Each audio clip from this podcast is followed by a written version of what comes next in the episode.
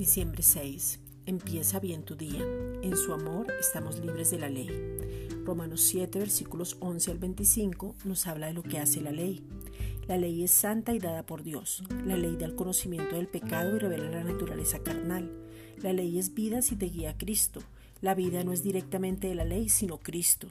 La ley mata, la ley empodera al pecado, la ley es muerte si solo revela el pecado, la ley esclaviza, la ley no quita el pecado o lo justifica.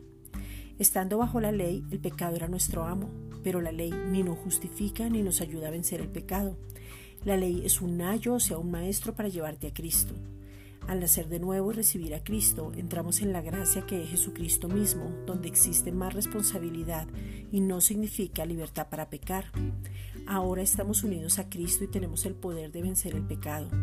Ser cristiano no significa alguien que no puede pecar, sino alguien que ya no es esclavo del pecado. Un pecado en un creyente es un accidente y no tenemos accidentes todos los días. Esta es una reflexión dada por la Iglesia Gracia y Justicia.